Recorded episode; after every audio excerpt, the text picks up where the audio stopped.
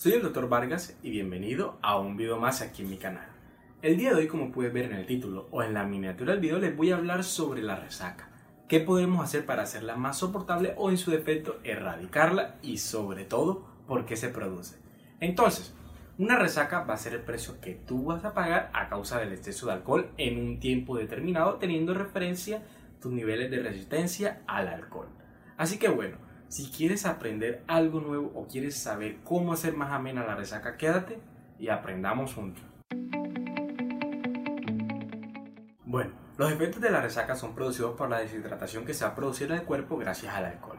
Básicamente el alcohol cuando está dentro de nuestro organismo va a comenzar a afectar la secreción de ciertas hormonas como lo sería la angina vasopresina o la antidiurética, lo cual van a ser las encargadas de controlar y mantener los líquidos corporales.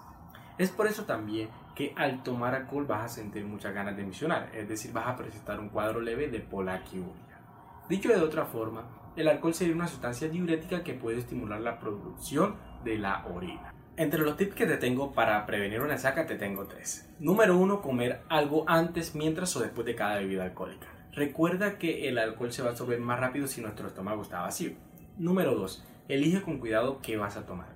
Las bebidas alcohólicas con menos congéneres tienen una probabilidad mucho menor de causar una resaca que los tragos con mayor congéneres. Te lo pongo de esta forma.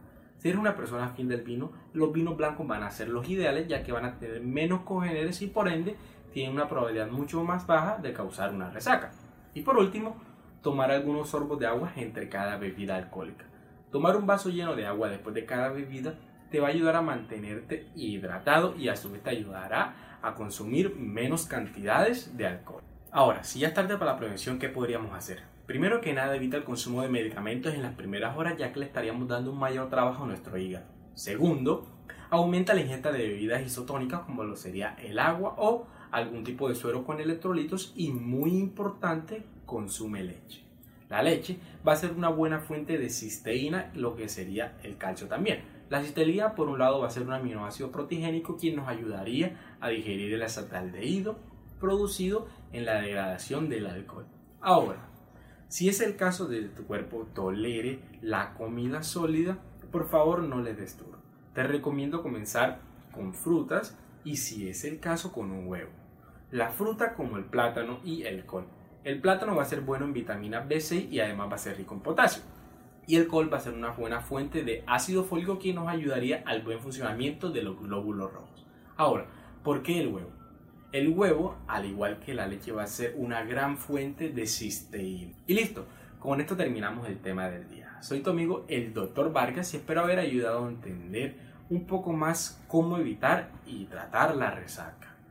Por aquí te voy a dejar mis redes sociales y recuerda que me puedes encontrar tanto en Spotify, en Facebook, en TikTok, en Google Podcast, Anchor Breaker y en Radio Public como el Dr. Vargas. Antes de terminar quiero los saludos muy especial a Cajil Arrieta, propietario del almacén táctico Cajomil ubicado en la ciudad de Magangue, Colombia, la calle 16 con carrera 8 donde venden todo tipo de accesorios militar y deportivo. A Rocío, quien nos reporta su compañía desde Guayaquil, y a Santi Durán desde Caldwell, Idaho, en los Estados Unidos. Si quieres que te salude en mi próximo video, déjame un comentario, dale like y recuerda suscribirte para que no te pierdas de ninguna de mis próximas actualizaciones ni de saludos. Soy el Dr. Vargas y esto fue una forma fácil y rápida de aprender algo nuevo sobre nuestro cuerpo.